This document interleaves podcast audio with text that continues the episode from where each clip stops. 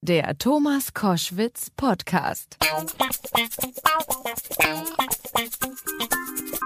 Sarah Wiener ist die bekannteste Starköchin im deutschen Fernsehen. Sie hat eine spannende Biografie, über die wir wahrscheinlich gleich noch ein bisschen reden werden, betreibt eigene Restaurants, ist bekannt für ihr Engagement für gesunde Ernährung und Nachhaltigkeit, schreibt sehr gute Kochbücher und ich freue mich sehr, dass sie jetzt drei Stunden lang mein Gast ist bei Koschwitz zum Wochenende, damit wir über all das reden können. Sarah Wiener, herzlich willkommen. Vielen Dank. Ähm, seit April gibt es ein neues Buch von Ihnen, das heißt Zukunftsmenü, warum wir die Welt nur mit Genuss retten können.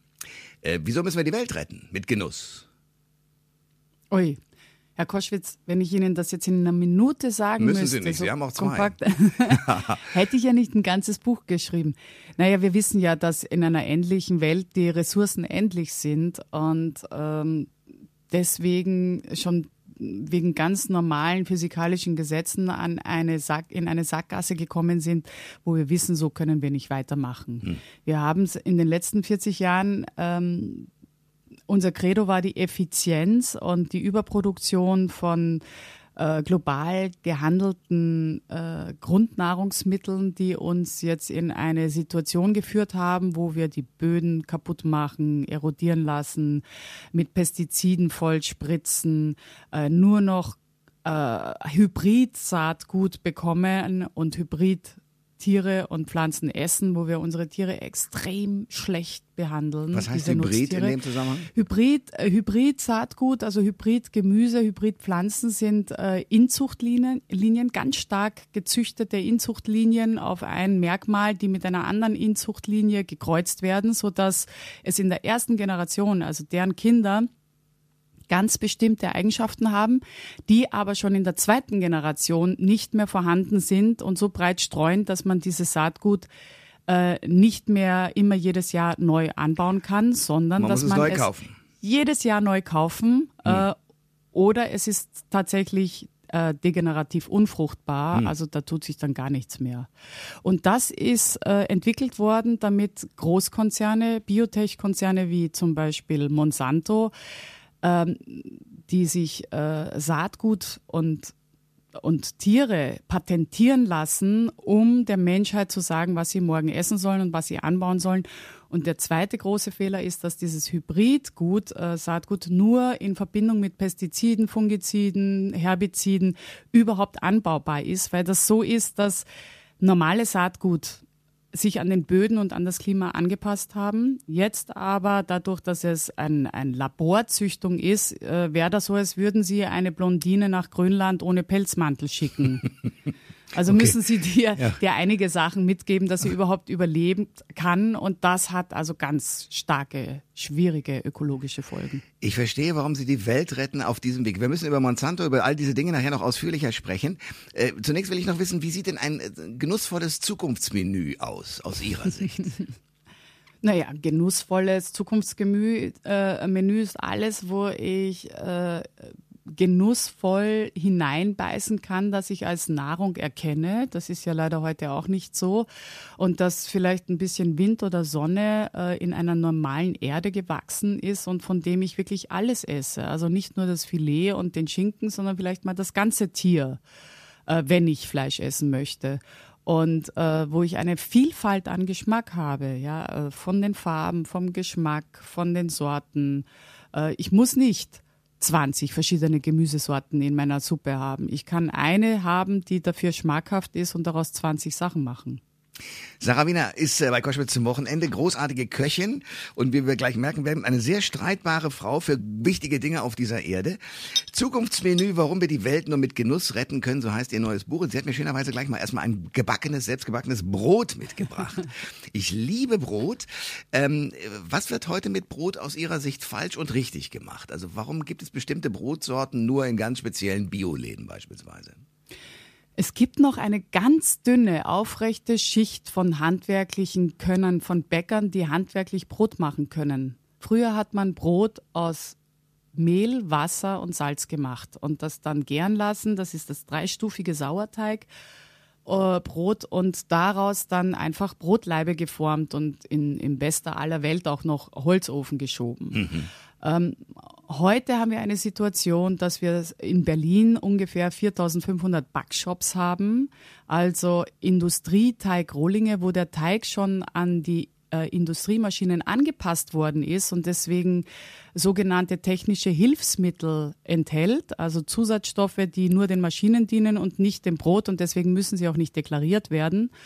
Und ähm, frieren das ein, ähm, sterilisieren es, also tun die letzte äh, gesunde Milchsäurebakterien sozusagen aus dem Brot rauswürgen und können bis zu 42 Zusatzstoffe enthalten, weil wir ein normiertes Brot möchten. Also ein Brot, das jeden Tag gleich ausschaut, die gleiche Höhe hat, die gleiche Porung und äh, das einzige industrielle Qualitätsmerkmal ist Haltbarkeit. Ach, und äh, was heißt das, dass da Stoffe drin sein äh, dürfen, die der Maschine dienen? In welcher Weise dienen die der Maschine dann? Äh, es muss eine bestimmte Elastizität haben, den Teig, sonst kann der nicht äh, auf äh, sozusagen maschinell verarbeitet werden. Okay. Ja? Es gibt auch so äh, zum Beispiel, wenn Sie viele, viele Erbsen kochen oder äh, Hülsenfrüchte, dann entsteht Schaum. Dann hm. gibt es sowas wie Schaumvermeider. Äh, die müssen Sie auch nicht deklarieren, weil es entweder technische Hilfsmittel sind oder Lebensmittel, nicht Zusatzstoffe, weil sie ja nicht reingegeben werden, um dem Lebensmittel zu helfen, sondern der Technik. Aber trotzdem kommen die in meinen und, Mund. Genau, und trotzdem sind sie in ihren Lebensmitteln. Also wir haben heute eine Situation, wo äh, niemand weiß, was wir eigentlich essen, ähm, sei es aus Etikettenschwindel, aus Betrug, siehe Pferdefleisch, was ja noch harmlos ist, wo uns dann tatsächlich die Produzenten sagen, ja, wir wissen ja nicht, was wir da angeliefert bekommen. Wenn ich als Produzent mich nicht dafür interessiere, was ich in meinem Essen hineingebe, dann finde ich, haben diese ganzen Produzenten ihre Existenzberechtigung verloren. Und der Handel weiß deswegen nicht, was er anbietet. Und wir als letztes Glied im äh, im Glied wissen, die Menschen wissen natürlich dann erst recht nicht, was sie essen und können aber auch nicht das Etikett äh, lesen, weil sie nicht mal wissen, was da steht. Wir lesen modifizierte Stärke oder Zitronensäure und denken, naja, das kann ja nicht schlimm sein. Ja, das Zitrone kenne ich doch, ja. Ja, da steht aber nicht Zitronensaft, da steht Zitronensäure. Und äh, in der Biologie kommt die Zitronensäure in natürlichen Lebensmitteln vor. Davon ist aber nicht die Rede in der Industrie. Das ist nicht die natürliche Zitronensäure. Die ist nämlich gebunden an normales äh, Grundnahrungsessen, an Lebensmittel, sondern das sind Stoffe, die chemisch im Labor hergestellt werden, industriell. Also etwas, was unser Körper nie als Nahrung erkannt und erlebt hat in den letzten 10.000 Jahren. Wir denken aber, dass äh, so wie wir unseren Wäscheschrank ordnen möchten, könnten wir unser, unser Stoffwechselsystem ordern und die Natur ordern und vergessen dabei, dass wir dabei sind, den Lebenskeim aus dem Leben abzuschaffen und unseren Körper mit Dingen zu traktieren, die er nie gekannt hätte, meine Oma übrigens auch nicht, um dann sich zu wundern, dass wir 30 Jahre später äh, Herz-Kreislauf-Erkrankungen haben, chronische entzündliche Krankheiten, ähm, von, von äh, Diabetes, Altersdiabetes hat man ja früher gesagt, jetzt haben es schon sechsjährige Kinder, Allergien, Unverträglichkeiten, äh, Verdauungsprobleme, alles die Dinge, von denen wir denken in unserer Zivilisationsgesellschaft, das wäre normal. Nein, ist es nicht. Das ist nicht normal. Sarah Wiener ist mein Gast bei Koschwitz zum Wochenende. Großartige Frau, Köchin, man kennt sie aus dem Fernsehen. Ich will, bevor wir jetzt weiterreden, mal eines äh, versuchen rauszukriegen. Sie sind, ähm, man kennt sie äh, also wie einen bunten Hund. Sarah Wiener ist bekannt, durchs Fernsehen natürlich, durch Kochshows, durch äh, Begleitung, durch Dokumentationen. Aber wie hat das eigentlich angefangen? Ich habe irgendwie gelesen, eine Schauspielerin, äh, Tilda Swinton, hat sie angesprochen. Nein, das stimmt nicht. So, äh, wie war das? Denn? Ist, das ist so, so typisch äh, Internet-Wikipedia, die behaupten irgendwas, haben das irgendwo mal abgeschrieben und ich krieg's nicht mehr aus dem Netz. Ich okay, sag, wie war es denn wirklich? Tilda Swinton war tatsächlich die erste Schauspielerin, die ich bekocht habe. Ähm, das ist äh, ganz kurz erzählt. Äh, ich, nach, nachdem ich Sozialhilfeempfängerin war und nicht wusste, wie ich mich und meinen Sohn ernähren sollte, dachte ich, von allem, was ich nicht kann, kann ich noch am besten kochen und das macht mir am meisten Spaß. Mhm. Und in der besten aller Welten würde ich gern Künstler bekochen. Ich komme ja aus einer Künstlerfamilie und weil sich aber Schriftsteller und Maler nicht im Rudel treffen und auch kein Geld haben, kam ich auf die geniale Idee, Schauspieler zu bekochen. Während dem Film. Mhm weil ich mir dachte, wenn die Ben Hur in der Wüste drehen oder Heidi auf den Berg, haben die ja kein Restaurant Richtig. und brauchen eine Köchin. Wie klug. Ja, ein bisschen naiv, weil ich mir nicht vorstellen konnte, dass auch mitten in Berlin in Mitte ein Filmteam keine Zeit hat, zum Restaurant zu gehen, sondern äh, ganz schnell ähm, ja, Weiterdrehen will. Ne? Extern äh, essen muss Ja. und versorgt sein möchte. Das hat mir aber die Möglichkeit auch gegeben, einen Kochstil als Stil zu erfinden, den es damals nicht gab. Ja, drei Gänge. Es gab immer schon damals bei mir vor 25 Jahren vegetarische Alternative, frisch gepressten Orangensaft in der Früh und selbstgemachte Leberpastete und am Nachmittag äh, selbstgebackene Kuchen. Und ich hab, äh, bin da zur NVA gegangen, habe mir eine mobile Küche ähm, gekauft, erworben mit viel Schulden und viel Schwitzen und weil ich so wenig Geld hatte, konnte ich nur den ersten Teil weiß anmalen, der zweite blieb äh, olivgrün und bin dann durch Europa getingelt und habe dann tatsächlich äh, Filmteams bekocht. Und 20 aber Jahre lang. wieso war Tilda Swinton die erste, die sie bekocht Das war purer Zufall. Ach, okay. Das war damals war sie so ein Low-Budget Underground Girl. Ja. Ähm, was anderes hätte man sich da auch nicht leisten können. Eine amerikanische Cynthia Beat hat da ihren ersten Film gedreht und mitten in Ostberlin und ich habe dann halt zufälligerweise das Catering gemacht. Das Tolle war, dass ja Tilda vor drei Jahren Präsidentin von ähm, von der Berlinale war und äh, ich bin mit meinem Mann da hingegangen und habe sie von Weitem gesehen und Ja. dachte, ich werde sie jetzt mal ansprechen und sagen so ganz stolz, ja, ich habe dich mal bekocht. Und da war sie natürlich von einer Traube umringt und hat ihren Blick schweifen lassen und deutet auf einmal auf mich und sagt, I know you. You made the best catering I ever had. Ach, wie Ich cool, war ja. wie vom Donner Ja. gerührt, dass Ja. die nach 20 Jahren sich noch an mein Catering erinnern konnte. Die habe gleich gesagt, darf ich das öffentlich behaupten? Und sagt sie, ja, du darfst, was ich hier mitgemacht habe. Sarah Wiener ist mein Gast bei Koschwitz zum Wochenende. Äh, Autorin von äh, spannenden Büchern, ähm, durchs Kochen bekannt, durch Kerner bekannt. Irgendwie, ihr habt in der Kochshow zusammengestanden. Ah, Herr Koschwitz, sagen Sie doch bitte durch Arte bekannt. Die kulinarischen Abenteuer der Sarah Wiener, Sarah und die Küchenkinder. Zum Beispiel auch. Ja, natürlich. Wissen Sie, ähm, Arte ist so ein feiner kleiner Sender. Ich finde, den sollte man mehr protegieren als die großen öffentlichen, die ich natürlich auch mag. Ich gehe gedanklich immer so vor, dass ich denke, woher könnte man sie kennen, wenn man noch nie was von ihnen gehört hat? Und dann wird einem natürlich ein Kerner leider eher auffallen als Arte. So muss Ich man es würde einfach mal sehen. sagen, das kommt auf Ihre äh, Sehgewohnheiten drauf Na, auf an. meine Hörer, die sich erstmal einfinden müssen bei uns beiden, aber das tun sie, glaube ich, gerade. Wie war das in Ihrer Kindheit? Wo kommen Sie her? Was haben Sie gesagt? Sie sind aus einer Künstlerfamilie. Ja, ja, ich bin äh, Wienerin. Ich heiße ja auch Wiener, ist kein Künstlername. Ich bin aber in äh, Westfalen geboren, in Halle in Westfalen, weil meine Mutti daherkommt und ihre Vorfahren. Und äh, es war aber eher Zufall. Bin dann nach einer Woche mit meiner Mutter mit, wieder nach Wien gegangen und bin dort aufgewachsen. Ähm, was möchten Sie wissen, Herr Koschwitz? Wie das war, wie Sie als Kind waren. Ich war ein, ein furchtbares Kind. Ich war extrem unglücklich, frech, renitent, faul, äh, zornig, sehr sensibel. Ähm, ich habe allen Lehrern das Leben schwer gemacht. Ich bin dreimal von der Schule gegangen worden, als erste äh, Waldorfschülerin auch geflogen damals, ist ja schon ein bisschen her. ich war auch Waldorfschüler. Das, da müssen Sie einiges geliefert haben, wenn Sie das hingekriegt haben. Ai, ai, ai. ja. Ja, ich wollte dann, äh, ich war, mein, ich war eine, äh, ja, eine große Träumerin und hatte wahrscheinlich auch einen großen Weltschmerz. Ich hatte an mir und an der Welt zu leiden, Woher um es mal das? so kurz zu sagen. Ah, Herr Koschwitz, ähm, das kann ich Ihnen jetzt so kurz nicht erzählen. Das ist, ich glaube, das ist mir jetzt auch ein bisschen zu intim hier zwischen uns, die dicken äh, Mikrofone. Das müssen wir in einer Therapiestunde unter vier Augen machen. Sarah Wiener ist mein Gast bei Koschwitz zum Wochenende. Ähm, wenn man äh, in der Waldorfschule war, Rudolf Steiner gehört hat und all diese Dinge, dann kennt man natürlich auch Demeter und die ganzen Art und Weisen, wie man gedacht hat, wie man Landwirtschaft behandeln muss. Eine der Theorien da ist ja, dass man eben einen, einen Boden, ein Feld äh, jedes Jahr mit einer anderen Frucht auch äh, ausstattet, damit einfach sozusagen unterschiedliche Stoffe in diesen Boden kommen und die Monokulturen aufhören. Sehr vereinfacht ausgedrückt. Das hat die, das hat das Wissen der Menschheit schon immer gewusst, dass du eine Fruchtfolge brauchst, um einen Ackerboden gesund zu erhalten. Das ist also nicht eine Theorie, sondern das ist gute, althergebrachte Praxis. Und je mehr Fruchtfolgen du hast, desto fruchtbarer und gesünder ist der Acker. Ähm, Was ist denn verloren gegangen, dass diese ganzen Monokulturen überhaupt entstehen konnten? Also wer hat denn da sozusagen das Gehirn nicht mehr angehabt?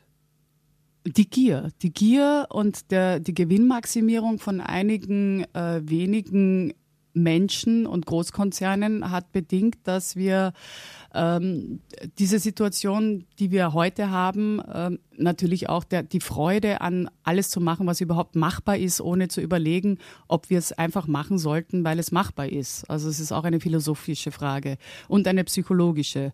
Aber tatsächlich ist es so, dass die Agroindustrie nur so groß werden konnte, weil äh, sie sozusagen normierte, immer gleichmäßige, ähm, standardisierte Qualität brauchte vom Acker, der dann auch äh, zu einer Zeit erntebar ist und äh, transportierbar ist und haltbar ist. Das sind so die Qualitätsstandards äh, und äh, hat angefangen, also äh, von Mais oder Weizen oder Soja in riesigen Feldern anzubauen und man hat gesehen, das kann man mit diesen mit diesen äh, Getreidearten oder mit diesen Pflanzen sehr, sehr gut, wenn man sie äh, sozusagen ja, auf bestimmte Eigenschaften züchtet und ihnen viel Mineraldünger äh, zur Verfügung steht. Und dann gleichzeitig muss man aber, weil die Natur nicht Monokulturen kennt, dann natürlich ein, das Begehren auf wahnsinnig viele Fressfeinde, auf Pilze, auf ähm, andere Unkräuter weckt, äh, dass man die gleichzeitig dann sehr stark äh, spritzen muss, Gifte einsetzen Gifte muss, einsetzen ja. muss äh, und äh, äh, ja, halten muss. Also man hat sich überlegt, was möchte man der Landwirtschaft als Paten zur Seite stellen? Ist es die Evolution und die Diversität oder ist es die Pharmakologie und die Chemie. Und äh, die Agroindustrie hat sich für diese künstliche zweite Methode entschieden, äh, ohne ähm, zu bedenken, dass die Natur immer um einen Ausgleich bemüht sein wird und dass wir als Teil der Natur nicht die Natur krank machen können und denken, wir werden die Einzigen sein, die überleben werden. Denn der Boden unter unseren Füßen, der Dreck unter unseren Füßen ist das, was uns ernährt. Äh, wir gehen damit nicht sehr pfleglich um und haben eine Situation, dass wir heute so stark verarbeitete Lebensmittel essen, die zwar billig sind, die auch nicht die Inhaltsstoffe haben, die man uns vorgaukelt. Äh, billige Kohlenhydrate, eine sehr starke Energiedichte, ähm, stark verarbeitetes Fett, Transfette, gehärtete Fette, die so in, nirgends in der Natur vorkommen, angereichert mit Aromastoffen und Geschmacksverstärkern, weil es sonst keiner freiwillig essen würde.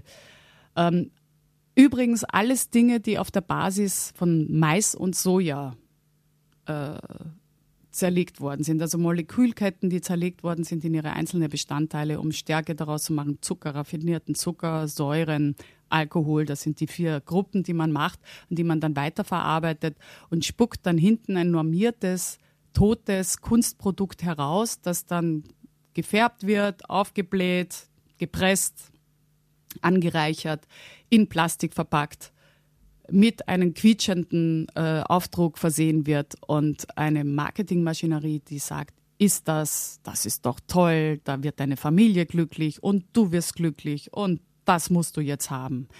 Das ist zum Standard äh, erhoben worden und hat zur Folge, dass wir wirklich sukzessive die letzten gesunden Böden erodieren und kaputt machen.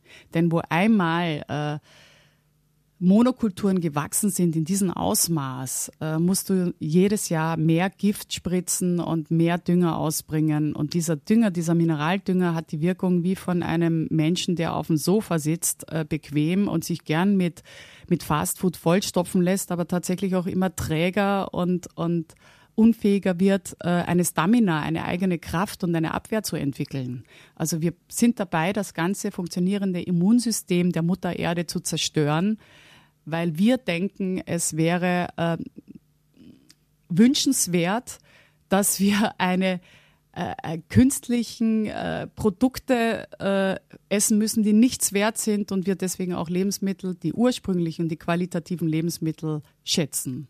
Und nebenbei mit diesen industriellen Sachen, haben wir die Situation, dass wir den Menschen abschaffen wollen, den wir ja in der Industrie gar nicht brauchen. Also wir schaffen uns mit diesem System den Menschen ab und wenn er gebraucht wird, dann bezahlen wir ihn so schlecht, dass genau dieser Mensch sich nur noch den letzten Mist leisten kann im Discounter. Ich denke, wir bräuchten einfach ein ganz anderes System. Wir müssen die Situation, wie wir sie heute haben, nochmal ganz anders denken, nämlich solidarisch mit anderen Völkern, solidarisch mit unseren Nachkommen, solidarisch mit unseren Mitgeschöpfen und solidarisch mit den Tieren und mit dem Wasser und mit den Böden unter unseren Füßen. Jetzt wird der Titel klar, den Sie geschrieben haben als Untertitel, Warum wir die Welt nur mit Genuss retten können. So heißt das Buch von Sarah Wiener, Zukunftsmenü. Sarah Wiener ist mein Gast bei Koschwitz zum Wochenende. Wir haben das ja schon kurz angesprochen. Sie sind äh, eine Rebellin äh, als Schülerin gewesen, haben hingeschmissen, sind weggegangen, sind rausgezogen in die Welt. Ähm, es heißt, Sie hätten gar keinen Schulabschluss, aber Sie sind eine schlaue Frau. Sie wissen unfassbar viel. Also was ist das für ein Mädchen gewesen?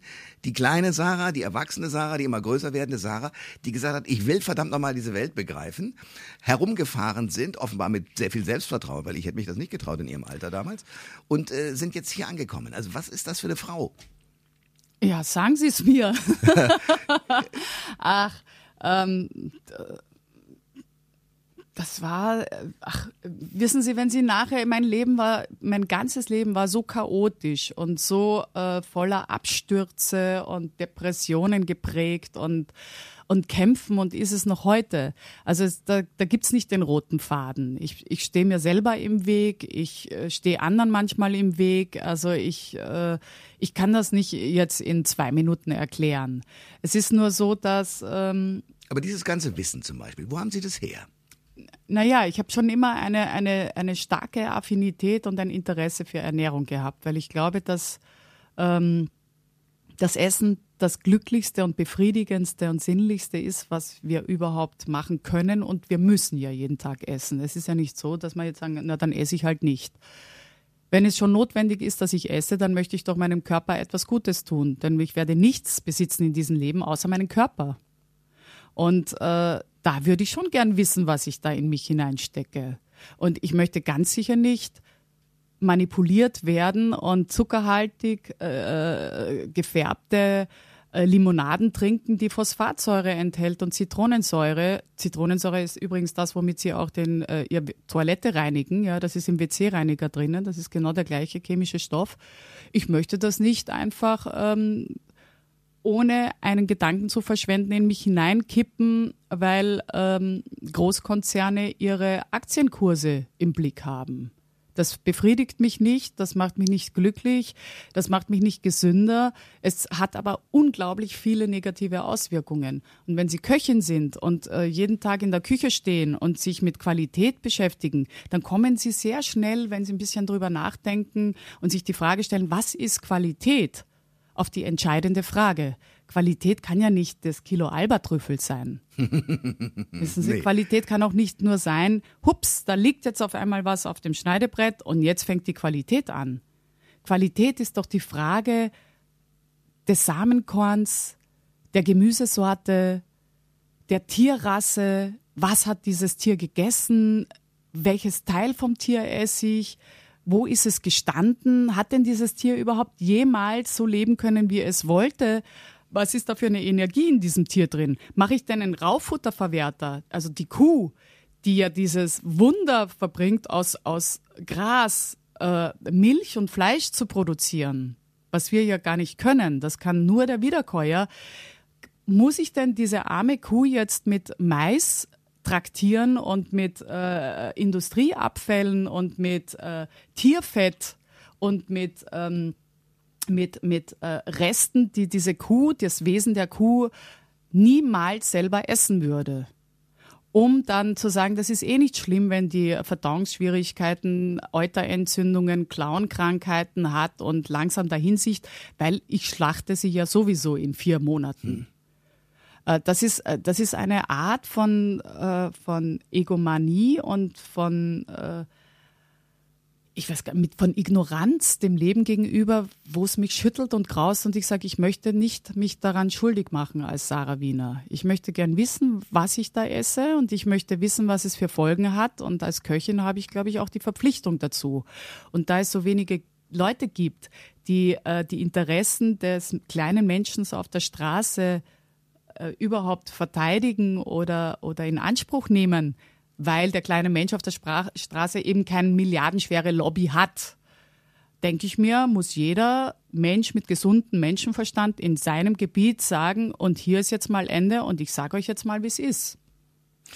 Sarah Wiener ist bei Koschwitz zum Wochenende Köchin, Buchautorin, Unternehmerin, ähm, wütende Frau und äh, wir müssen über das Politische reden. Ich find's gut. Also wir müssen über ein Unternehmen reden, ähm, das jetzt, äh, wie ich das verstanden habe und ich staune, von Präsident Barack Obama quasi einen Freischein unterschrieben bekommt. Erzählen Sie mir mal die Details. Also um welches Unternehmen geht Na, es? Es gibt, es gibt zwei Sachen, die mich gerade extrem empören. Okay. Das eine ist, im Haushaltsplan von Obama hat äh, eine Senatorin, die auch noch, weil das weiß man ja in, in Amerika, weil die ja die Zahlungen offenlegen müssen, mit 10.000 Dollar von Monsanto bezahlt worden ist, einer der weltweit größten agierendsten Biotech-Unternehmen, äh, die 90 Prozent unserer genmanipulierten äh, Pflanzen äh, auf den Markt gedrückt haben, und zwar global, äh, die auch äh, also weltweit die meisten Patente für Hybridsaatgut äh, äh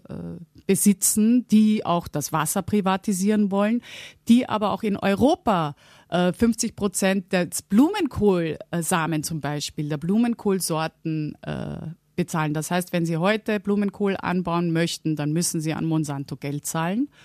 Ähm, dass dieser Konzern ähm, wo jetzt Umweltverbände Sturm laufen, weil ja die äh, Hybridsamen oder die genmanipulierten Samen auf andere, auf Biofelder wehen oder ähm, ja, es so Untersuchungen gibt von Wissenschaftlern, die sagen, das ist dann doch schädlich dass da jetzt drinnen steht, es gibt einen Immunitätsschutz gegen Monsanto und Monsanto darf nicht mehr vor einem US-Gericht verklagt werden und kein US-Gericht darf eine Klage äh, gegen Monsanto annehmen. In allen Fällen nicht. In ganzen USA, in allen Fällen.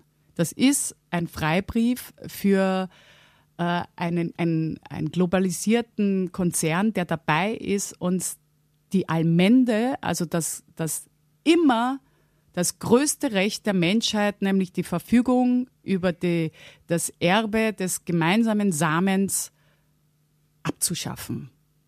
Der Samen, das zukünftige Leben, unsere ganze Ernährung wird jetzt monopolisiert und manipuliert durch einen Großkonzern. Also es sind weltweit zehn, die über 75 Prozent aller Samen verfügen. Aber Monsanto steht mit Syngenta und Dupont ganz, ganz oben ähm, und versuchen ähm, gerade uns äh, ganzen Ländern zu sagen, was sie zu essen haben. Das Schlimmste ist, das ist das eine, äh, dass das überhaupt durchgegangen ist, äh, ist sowas von erschütternd. Da sollten wir alle aufstehen und sagen, so nicht. Und das Zweite ist, dass gerade in der EU über das neue äh, Saatgutgesetz verhandelt wird, wo doch tatsächlich EU-Abgeordnete ähm, festlegen wollen, dass mit alten Samen nicht mehr gehandelt werden dürfen. Noch schlimmer, sie dürfen von Samen von ihrem Urgroßvater nicht mehr anbauen. Sie dürfen sie nicht verschenken und sie dürfen sie in ihrem eigenen Privatgarten nicht mehr anbauen. So, Ach, so diese Situation. Tue, was passiert dann? Ja, dann können sie verklagt werden und dann müssen Strafe zahlen. Also das ist, äh, das wird gerade verhandelt. Das kommt jetzt in den nächsten Monaten. Deswegen äh, gehen Sie auf äh, meine Artenvielfalt.at äh, oder Save Our Seeds SOS äh, oder unterstützen Sie Ache Noah Global 2000, unterschreiben Sie die Petitionen. Hier geht es wirklich um das letzte Bollwerk über unser, unsere Ernährung und über die Freiheit, über das, was wir essen dürfen und anbauen dürfen. Und äh, das ist so kritisch, weil sehr, sehr viele Kleinbauern in ganz Europa sich nicht dagegen wehren können und keine Lobby haben. Ich war jetzt gerade in Rumänien und habe gesehen, was die für wunderbare eine wunderbare Sortenvielfalt haben. Das kennen wir gar nicht mehr. Sie fangen zum Weinen an, wenn sie in diese Tomaten und Auberginen reinbeißen. Und jetzt kommen Großkonzerne, amerikanische Großkonzerne und wollen den armen Ländern das letzte ihres wirklich Reichtums klauen und dort Hybridsamen und am besten noch genmanipulierte Organismen verkaufen, anbauen und dazu gleich die ganzen Gifte, Herbizide, Mineraldünger, Pestizide. So schaut's aus. Und ich finde, wir sollten sagen, nein. Da machen aber, wir nicht mit. Äh, gibt es denn äh, Unternehmer, die sagen, nee, ich würde jetzt aber gerne so weitermachen wie bisher? Die dürfen das nicht? Das kann ich mir gar nicht vorstellen. Ja, das ist gerade der Kampf, der tobt. Es gibt kleine Saatgutbörsen, es gibt kleine Saatguthersteller, die samenfeste Sorten anbauen. Sie müssen wissen, was das ist. Es ist ja viel dramatischer. Es geht um unser Genpool, es geht um die Vielfalt, es geht um viele Samen, die sich im Laufe der Jahrhundertjahren auf bestimmte Böden angepasst haben. Es geht aber auch darum, wer macht den Geschmack, also die äh, sozusagen die Einschränkung der Vielfältigkeit. Das Nadelöhr wird immer dünner und liegt in der Hand von wenigen äh, Konzernen. Das ist ja das Gefährliche. Wissen Sie, das ist ein ganz gefährlicher Punkt, den wir hier gerade haben. Wir machen uns abhängig von Großkonzernen, die nicht unser Wohl im Auge haben und nicht das Wohl der Menschheit. Also das ist, ähm, das ist ein Punkt, der macht mich fassungslos. Sarah Wiener ist bei, bei Koschwitz zum Wochenende zu Gast, äh, Köchin, Buchautorin, Unternehmerin. Ähm, als es diese ganzen Skandale gab, also zum Beispiel mit irgendwelchen Erregern versetzte, tiefgefrorene Erdbeeren aus mhm. China, die dann in irgendwelchen Schulessen auftauchten. Als wir dann davon hörten, dass Pferdefleisch äh, anstelle von Rinderfleisch in irgendeiner Lasagne aufgetaucht ist, war die Aufregung natürlich immer groß. Mhm. Falsche Deklaration. Äh, die Verbraucherschutzministerin war in heller Aufregung und es wollten, sollten neue Gesetze äh, beschlossen werden. Aber eines der Argumente, die ich mal dann immer gehört habe, war, na ja, das Essen ähm, ist halt auch so, weil die Leute äh, ja nur billige Sachen kaufen wollen. Und tatsächlich, wenn man sich anschaut, wie viele mhm. Menschen äh, sich eben ein teures Fleisch oder auch, was weiß ich, eine teure Produkte einfach nicht leisten können, das muss man ja nur realistischerweise einfach mal erstmal anerkennen, äh, ist ja klar, dass viele Dinge gerade in den Supermärkten so wahnsinnig günstig produziert und äh, dann sozusagen auch so angeboten werden können. Was kann man denn da im Kleinen, also wenn ich ein kleiner äh, Abnehmer bin, dagegen tun? Das ist ein ganz, äh, das, das, das ist eine ganz komplexe Diskussion. Denn zum einen äh, müssen wir sehen, dass lustigerweise wir haben 100 Prozent Bevölkerung und wie viele sind arm und können sich das nicht leisten. Aber äh, zu den Discountern gehen zu wollen, fordern auch Millionäre und gehen tatsächlich hin, anstatt dass sie Qualität unterstützen. Das ist erstmal vorab. Der zweite Punkt ist, wir geben ungefähr 11 Prozent unserer Einkommens für Lebensmittel aus und 1950 waren es noch 50 Prozent. Mhm. Also wovon reden wir? Wir haben die größte Discounterdichte in ganz Europa und sind das äh, eines der reichsten Länder. Das mal als Fakt. Dann ist es immer günstiger selber zu kochen, als diese stark verarbeiteten, inhaltsleeren Lebensmittel zu konsumieren. So ist es einfach. Und man hat auch noch das Experiment gemacht, dass wenn sie ähm, bestimmten äh, äh, Leuten Geld geben, mehr Geld geben, ja, armen Schichten, dass sie das nicht in ihren Körper investieren, sondern in ein iPhone, in einen Flachbildschirm, in ein Auto oder in eine äh, äh, äh ja, Sommerreise irgendwo hin. Wir schätzen unseren Körper nicht. Wir sehen ihn nicht als das heiligste Gut, weil eben Lebensmittel immer und überall und billig verfügbar sind und dann sollen sie noch billiger werden. Wir wissen nicht, was wir essen, aber da es nichts wert ist, schauen wir auch nicht darauf. Und wir erkennen nicht, dass unsere, unsere Art von Konsum, von Verschwendung, von Gier, von, von Gedankenlosigkeit ja enorme Folgen hat bis ins letzte Andental. Natürlich gibt es Leute, die nicht gesund äh, essen können. Also die, sagen wir mal, nicht sich äh, 100% ökologische Lebensmittel leisten können und auch nicht jeden Tag Fleisch. Dazu ist aber zu sagen, dass jeden Tag Fleisch zu essen nicht gesund ist. Es macht sie kränker und es verbraucht Ressourcen und wir wissen, dass sich das für die Welt nicht ausgeht. Sie tun sich also einen Gefallen, wenn sie nicht jeden Tag Fleisch essen. Und was essen denn diese Leute normalerweise? Wir essen doch nur noch das Filet, den Rücken und den Schinken, das Kotelett. Und alles andere, von der Kalbszunge bis zum Schwanz, von den Innereien, Nierchen, Bauch, na, das sollen bitte die anderen essen oder zu Hundefutter verarbeitet werden. Hinzu kommt noch, dass die meisten, die Zeit haben, also Leute, die den ganzen Tag zu Hause sind, zum Großteil nicht mehr kochen. Leider ja. Also Leute, die eigentlich die Zeit hätten, aus einfachen Sachen köstliche Dinge zu machen, ja, aus Knochen auszukochen und eine geröstete Grießsuppe zu machen, die wirklich dann nur 1,10 Euro zehn kostet für vier Leute, können sie gar nicht mehr, weil sie entweder nicht mehr kochen können oder so überfordert sind von ihrer Situation, von ihren, von dem Druck, der auf ihnen lastet oder von, von ihrer, äh, äh von ihrer Bildung her, dass das nicht in erster Linie ein Problem des Geldes ist, nicht in unseren, äh, hier in unseren Kreisen. Das heißt, wir müssen uns überlegen, weil es arme Menschen gibt, die vielleicht so schlecht bezahlt sind, dass sie sich nicht leisten können, gesund zu essen. Ist da die Lösung, dass wir alle nur noch Dreck essen sollten? Oder müssten wir das noch nicht entkoppelt betrachten und sagen, was kann man machen, damit diese Leute gesund essen können? Da müssen, wir müssen die doch fördern und stützen, dass jeder gesund essen kann. Aber die Lösung kann doch nicht sein, na, ist doch super, dass wir diesen Industriemist haben, dann füttern wir mal alle damit. Wiener ist mein Gast bei Koschwitz zum Wochenende.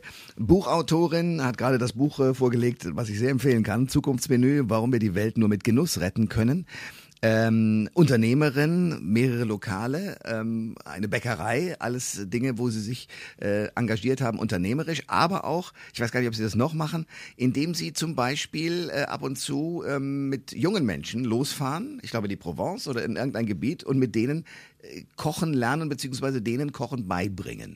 Was ja, das war ein, ein Arte-Projekt, wo wir einen Monat lang in Südfrankreich äh, vier Nationen äh, von Kindern mit mir gelebt haben und ich ihnen einen Monat lang jeden Tag kochen gelernt habe, aber auch äh, Anbau, Garten, Gemüsezucht.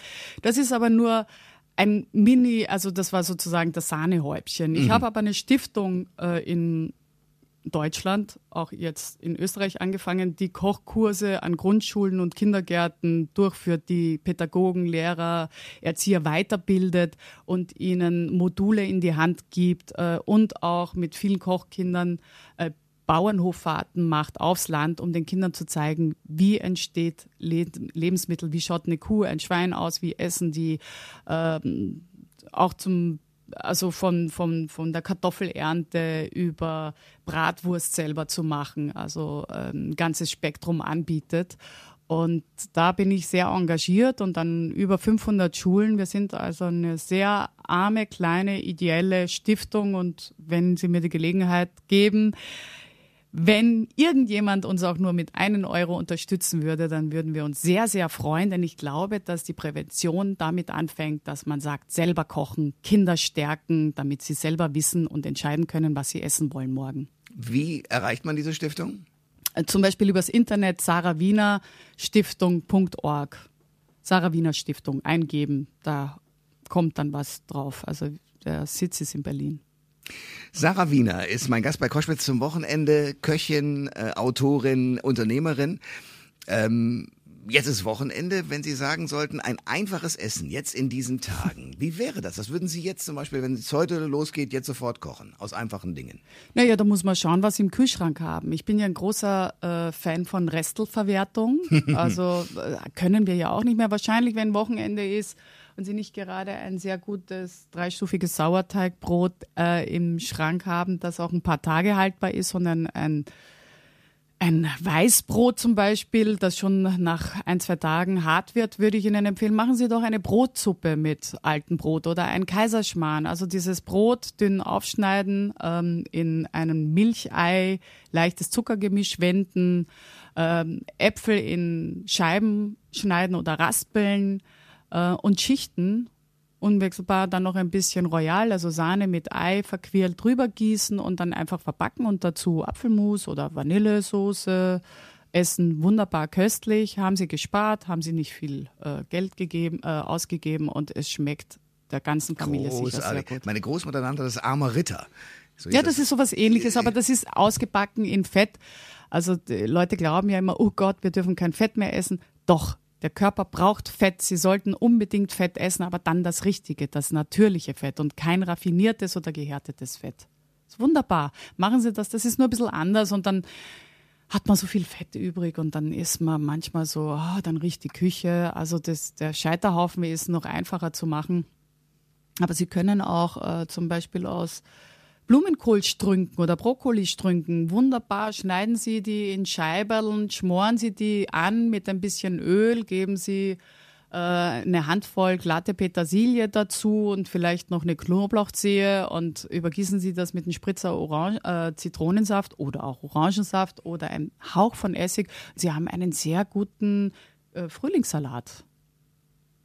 Sarah Wiener ist mein Gast bei Koschwitz zum Wochenende. In ihrem Buch Zukunftsmenü haben Sie auch so kleine Gespräche, ähm, in dem Sie zum Beispiel ähm, mit, also mit Helmut äh, Grager und anderen äh, mhm. Gespräche führen. Wozu ist das? Also das ist sozusagen neben der Tatsache, dass Sie sagen, man muss äh, im Jahr zu bestimmten Zeiten, dann, wenn die Früchte da sind, das essen und nicht sozusagen künstlich aus fernen Ländern sich das einfliegen lassen. Das ist der eine Teil und der andere sind diese Gespräche. Wozu sind die? Ich finde, das ist das Herz des Buches, denn dieses Buch ist ein Ratgeber, eine Inspirationsquelle, aber auch ein Aufklärungsbuch. Wie ist es denn? Und äh, weil ich äh, befürchtet habe, dass ich, Sie merken das ja schon an meinem Feuer, vielleicht ein bisschen dann zu hysterisch rüberkomme, wenn ich die Fakten alle äh, aneinanderreihe, dachte ich mir, suche ich mir Experten aus der Umweltmedizin, Unternehmer, Bäcker, Imker, Kleinbauern, ähm, aber auch Menschen, die Visionen und Projekte tatsächlich durchführen und interviewe die Milchspezialisten, ähm, die mir sagen, wie ist es mit unseren Lebensmitteln und wie sehen sie das und wie war das und wie ist es. Und äh, ich finde, das ist zum Teil auch zum Teil ist es auch lustig zu lesen, zum Teil ist es natürlich sehr informativ und es zeigt, dass alles mit allem zusammenhängt und wie unsere Ernährungssituation tatsächlich ist. Und das ist, da kann man schon mal depressiv werden. Weil ich das weiß und ja selber dazu neige, habe ich gedacht, müsste ich jetzt auch dem Leser ähm, viele positive Tipps zur Hand geben und eine Eigenverantwortung, denn jeder selbst kann auch etwas für eine bessere Welt tun. Jeder kann etwas tun, um die Welt zu retten. Und das ist die positive Nachricht. Also sie werden nicht völlig geknickt zurückgelassen, sondern es gibt ganz einfache Tipps und Hinweise und auch ein paar Rezepte, die Ihnen zeigt, was Sie selber auch alles machen können, damit Sie morgen noch genussvoll in der Welt stehen. Sarah Wiener ist mein Gast bei Koschwitz zum Wochenende, Köchin, Buchautorin, Unternehmerin.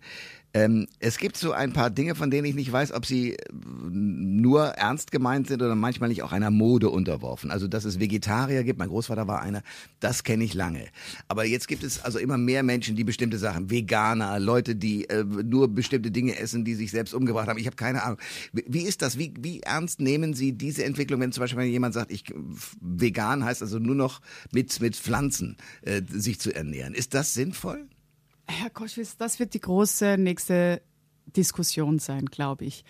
Zum einen muss ich sagen, ich habe hohen Respekt vor allen, die aus äh, Bewusstseinsüberlegungen, moralischen Gründen sagen, wir wollen etwas tun und wenn wir wissen, dass äh, Tiere so äh, gehalten werden, wie sie sie halten, möchte ich keins mehr essen. Und auch äh, wenn wir wissen, dass sich die Ressourcen nicht ausgehen und das Klima geschädigt werden, weil wir so viel Fleisch essen, bin ich jetzt so radikal und esse gar nichts mehr.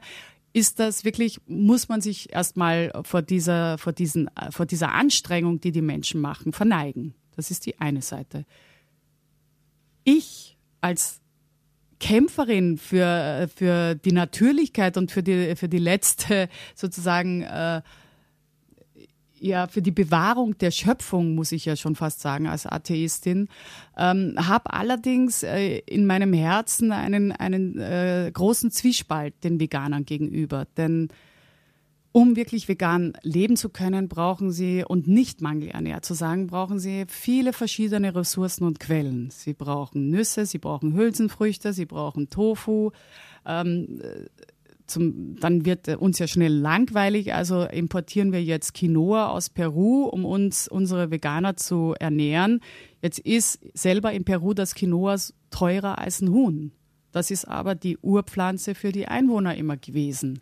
Also wir rauben die ganze Welt in unser, äh, für unsere äh, dekadente äh, Fettsuppe, wo wir oben schwimmen, um sozusagen uns nicht Mangel zu ernähren. Das ist das eine, da habe ich schon Probleme.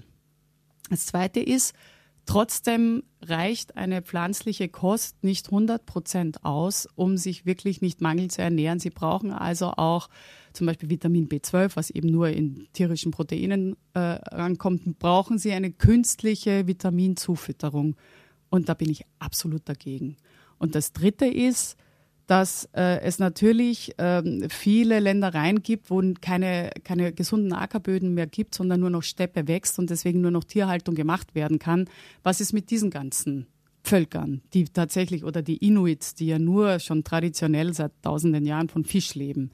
So einfach wird das nicht sein. Also sage ich dem Inuit, du darfst den Fisch essen und darfst machen, was du willst und vielleicht den Mongolen in der Steppe. Ich hier nicht, aber ich mache es auf Kosten der Welternährung, weil ich mehr Ressourcen verbrauchen kann als der Inder. Das sind ganz äh, äh, Sachen, finde ich, die muss man einfach mal diskutieren. Auch der, die Vorstellung, ich äh, kleide mich jetzt nicht mehr in Seide, in Wolle und Baumwolle, weil es ja von tierische Produkte sind. Ich esse keinen Honig mehr, sondern nur noch Industriezucker. Ich trage nur noch eine Kunstfaser auf meinen Leib. Ich benutze kein Leder mehr und ziehe mir dafür Plastikschuhe an. Da muss ich sagen, habe ich wirklich Probleme damit. Und dann stellt sich noch die, ein ganz entscheidendes Problem, wenn es keine Nutztiere mehr gibt. Womit düngen wir dann biologisch unsere Felder? Mit Mineraldünger? Hm. Das kann ja nicht die Lösung sein. Es gibt Ansätze, die sagen, nein, man kann es auch anders düngen. Ich weiß nicht, ob es wirklich, ähm, ja, ob es, ob es, ob es ein Modell gibt, wo man sagt, doch, das geht alles auch auf natürlichem Wege.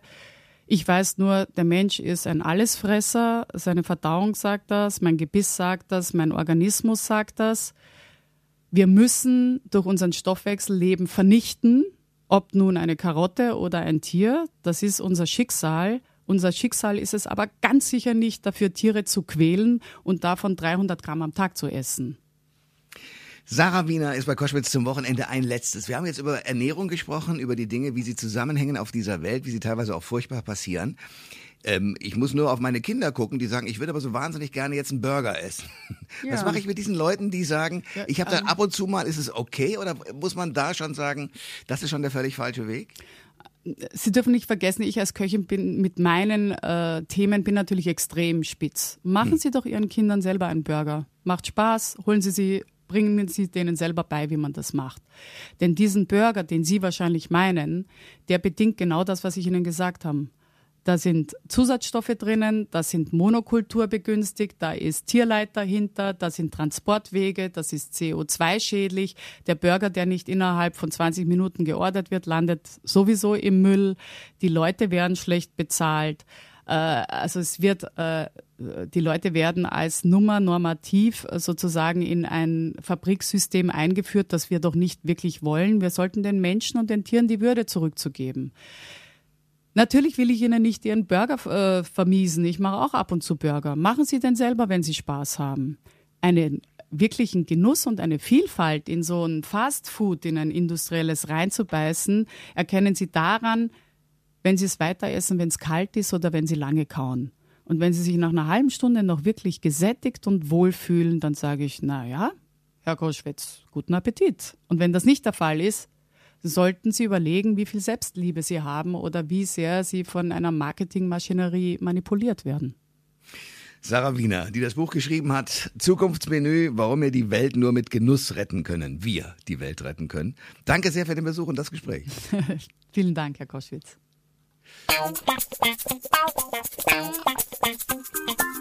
Alle Informationen zur Sendung gibt es online auf thomas-koschwitz.de.